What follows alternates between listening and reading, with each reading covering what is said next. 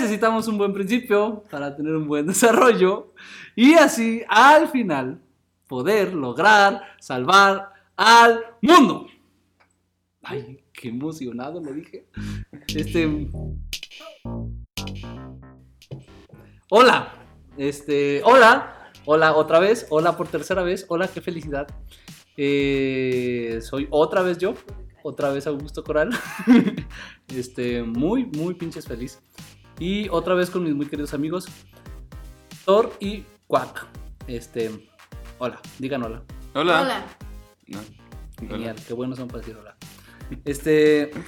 eh, bueno, vamos a grabar un podcast. Hoy, güey, lo dije bien. Un podcast, este. eh, sobre un tema que es demasiado chido y que me fluyó hace unos días cuando estaba pensando en qué quería decirles a mis, mis muy amados alumnos, este, que, de quienes me despedí hoy. Y dije, madres, ¿qué, qué les puedo decir sobre Jesús? Así algo que, que les llegue así, que no manches. Lo más trascendente sobre Jesús que les pueda decir a adolescentes pubertos. Y entonces ellos estaban muy atentos esperando mi mensaje y les dije, quiero que tengan siempre bien presente que Jesús hacía del baño. Wow. Jesús hacía del baño. Y, y- y- y ese es el tema de hoy, Jesús hacía del baño. Y vamos a ver, pues, qué onda con eso, ¿no? Eh, ajá. Eh, ¿cómo, cómo- y, y curiosamente, Thor, pues, eh, tiene eh, también como que esa, ese tema reprimido en su ser, porque también hace del baño. Porque también hago del baño. No, eh, alguna vez no lo dejaron dar un tema similar. Sí. Entonces aquí él es muy libre como siempre. Entonces. ¿qué onda, Thor? ¿Cómo ves el tema? Sí, se, me hace algo muy importante porque casi siempre tenemos una concepción de Jesús como muy, muy lejano, muy como alejado de lo que somos, ¿no? Te lo ponen normalmente la gente que no sabe evangelizar chido o las películas, así como alguien supremo, muy, muy, muy, muy, muy supremo, muy alejado de lo que somos, así tipo de que entra en el Bifrost y te habla así de Pedro, la misión que yo os tengo encomendada, así pues pues alguien así la neta es que no tendría amigos, ¿no? Este, la verdad, o sea, escuchas a alguien hablar así y dices, mira, ese güey no tiene amigos, ¿no? Y, y, pues, o sea, tú, la verdad, o sea, póntelo así la persona que, la veía la gente y decía, wow, o sea, no mames, yo quiero ser amigo de ese vato. Mm, Seguramente todos hemos conocido a alguien así que lo ves y dices, wow, wow, necesito ser amigo de esa persona. Imagínate así, la persona que más ha sido así en el mundo, neta sería de esos güeyes que hablan así, neta no sería súper, súper amiguero, neta no sería súper humano, ¿no? Y eso, eso es algo que se me hace tan chido de Jesús, que es así súper humano, como, como normalmente tenemos la concepción de los Y no superhéroes. Superman. Ajá, ajá, es, es, es súper humano y también es súper humano, o sea, ¿sabes? Ajá. En los dos sentidos de esa palabra compuesta tan bonita. Sí, eh, a ver, que, que no, no queremos caer tampoco en la herejía, ¿no? A ver, aquí hay que aclarar algo mucho. Dios, Jesús es verdaderamente y plenamente Dios. Totalmente Dios, verdaderamente Dios, plenamente Dios. Eso no se discute. El punto es que tristemente muchas veces se nos olvida que también es plenamente hombre. Que también es plenamente hombre. El ser plenamente hombre, ¿qué significa? Que pues siente, piensa como hombre, siente como hombre, eh, vivió como un ser humano cualquiera. Entonces, eh, está escrito, de hecho, en la Biblia, ¿no? Que se enojaba, que entre- se entristecía, que lloró, que sonrió, que eh, aventó las mesas todo encabritado con los que andaban ahí vendiendo en la casa. Pues que se cansaba, que era una persona como cualquiera, y entonces, si te puede entender en la vergüenza, en el dolor, eh, en, en los pensamientos, en la alegría, en la pena y en todas esas cosas, si te puede entender en cosas tan sencillamente humanas como hacer del baño, entonces te puede entender en todas las cosas que estás viviendo. Entonces, así es mucho más fácil ver a un Jesús que es cercano, que no está allá en el cielo, en su trono, tirano, viendo nomás en qué pecamos, qué nos prohíbe, cómo juzgarnos y que no le importa nuestra vida y nomás está viendo quién se va al cielo y quién al infierno. Que tristemente muchos erróneamente lo ven así cuando piensan solamente en esa parte divina. Y, y- contrario a eso, Jesús es un Dios tan humano que entiende perfectamente lo que estás viviendo, lo que estás sintiendo, lo que te duele, lo que anhelas.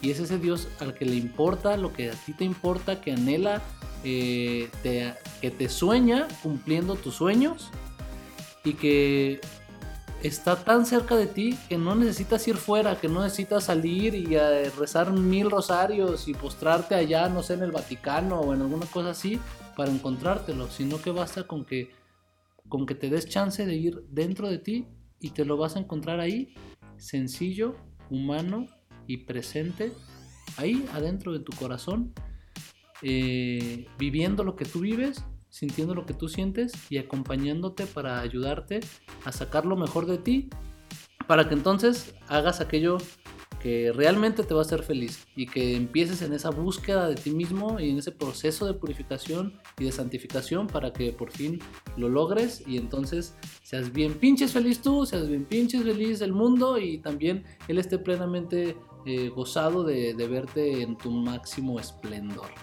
Entonces, pues sí, de eso se trata. Sí, ahorita que decías eso del trono, me, me puse a pensar así como es que de veras, sí, casi todo el mundo lo ve así, ¿no?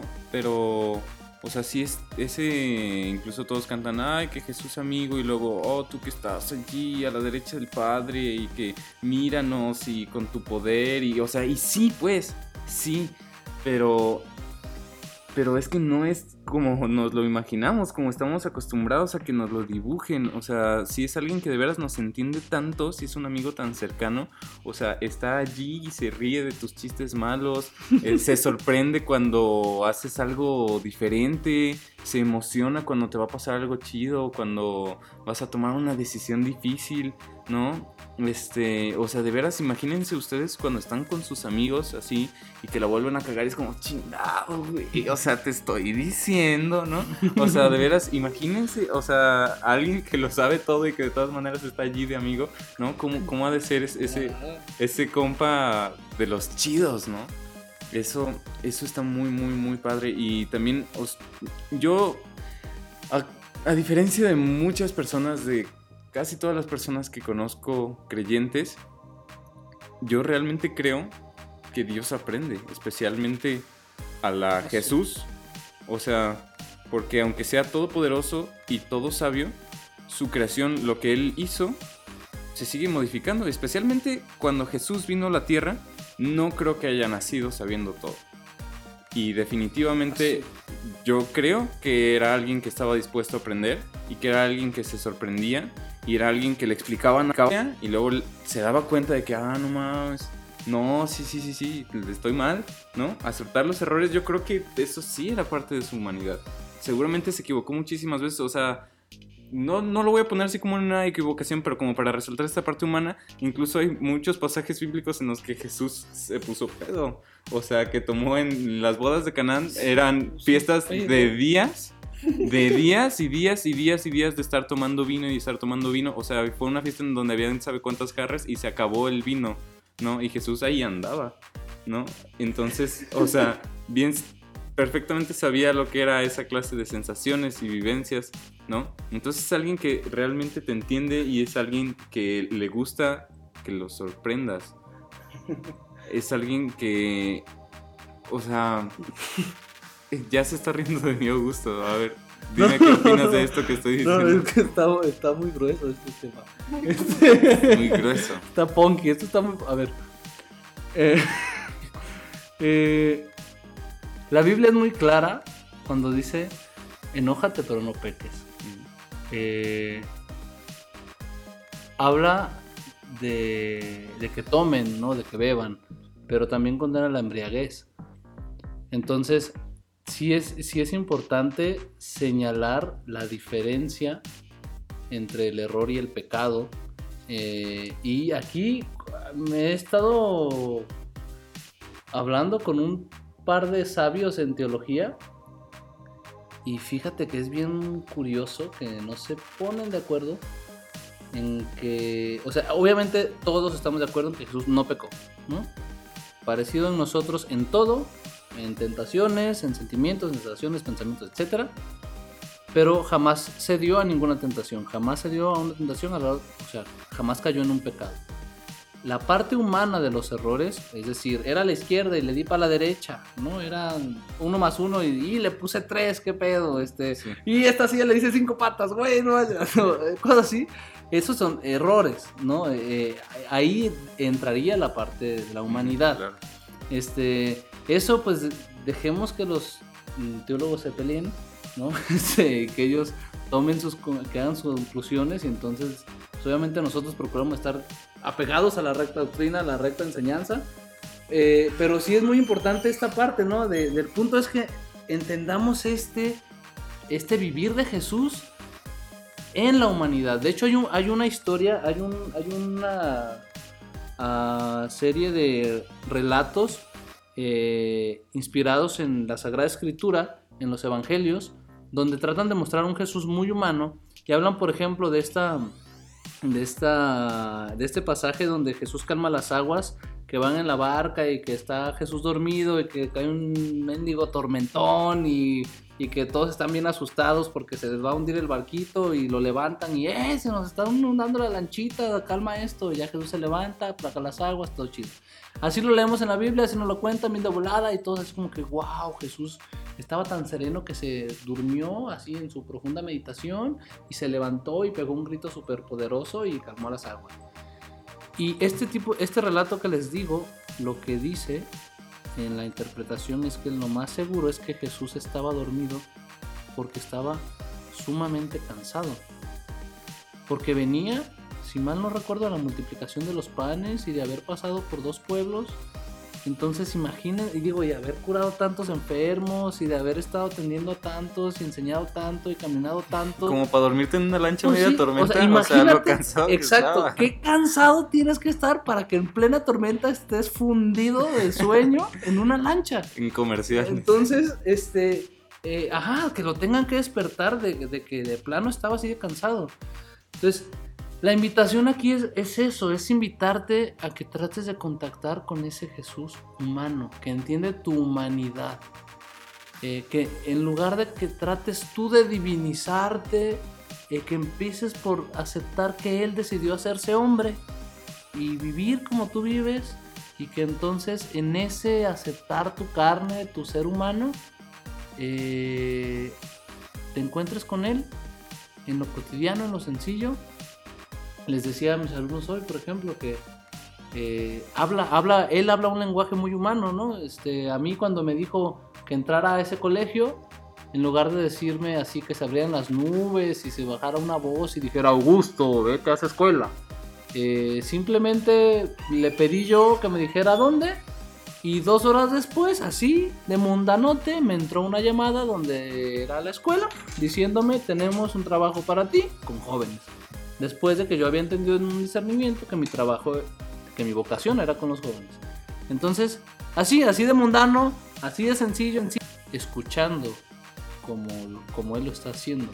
Quizás no estás escuchando, quizás estás queriendo escuchar su voz de una manera sobrenatural y toca decirte que pues que entiendas que, que también él habla en un lenguaje muy natural, muy cotidiano, muy humano, muy en tu lenguaje y que entonces eh, trates de, contactarte con él de esa manera y seguro te vas a llevar pues sorpresas muy gratas. Ajá. Aleluya, hermano. No sé, no sé eh, qué opine si Pato tenga algo que decir. Pato no tiene nada que decir. Pato no quiere está, hablar. Está pasmada de lo que estamos diciendo. Hoy solo soy técnico. Hoy, Pato es técnico. Tenemos a Pato en los controles atrás. Buenas tardes, Pato. sí, Pato, vamos por la 02. Adelante, Pato. Este, bueno, este, sí. Es como Freddy Pato, Pato en los controles. Ajá, hoy estuvo como Freddy. No sé, ¿lo estamos grabando una vez? Tres. O tomando fotos, no sé qué. Este, Ay, no. Y aparte está todo Montem afuera esperándonos a ir por tacos. Entonces ya nos vamos. Eh, esperemos que sea de bendición el podcast. Esperemos no haber hecho ninguna herejía, según yo no. Lo corroboramos con varios teólogos porque era un tema bastante intenso. Este, y pues nada. Eh, última cosita. Y con eso quisiera abrir el próximo podcast. Eh, sueña algo. Sueña algo. Sueña algo imposible. hazte un favor y sueña algo imposible. Que sea tan imposible como para que necesites a Dios para que se haga posible. Y después hablamos de qué hacer con ese sueño. ¿Cámara? Bueno, ya me voy porque mañana cumplo un sueño. ¡Ah, ¡Qué padre! Bueno, pues, este, no sé, yo me voy. Eh, vayan a misa, pidan por nosotros, pidan por alguien como nosotros tal vez. Sí, tal Y vez. ya. Digan, ay, Dios te pido por estos vatos que hacen podcast chapas. Que no saben decir podcast. Ajá. Y ya. Yo no tengo más que decir, tú, Thor. No, pues creo que estuvo suficiente. Ah, sí, síganos en nuestras redes sociales. Estamos en Facebook y en Instagram como Campamentos Mountain, así nomás. Y pues tenemos un blog de WordPress que, que se llama Se llama. WordPress.com, Campamentos Mountain. Y pues este este podcast que está en Spotify, Apple Podcast o como los rayos se llaman. Sí, Apple, Google Podcast, iVoox, muchas plataformas. Muchas plataformas, Sí. todas las chidas. Todas las chipocludas. Ah, somos bien chipocludos. Sí. Bueno, eh, Y ya. próximamente tenemos un campamento para familias Campa Ojana. Si les interesa, pues en las redes sociales podrán encontrar más información y contactarse con nosotros. Quedan poquitos lugares, no seas menso, no te quedes sin él. Eh, ya. Dios bendiga, sean santos. Chao. Chao.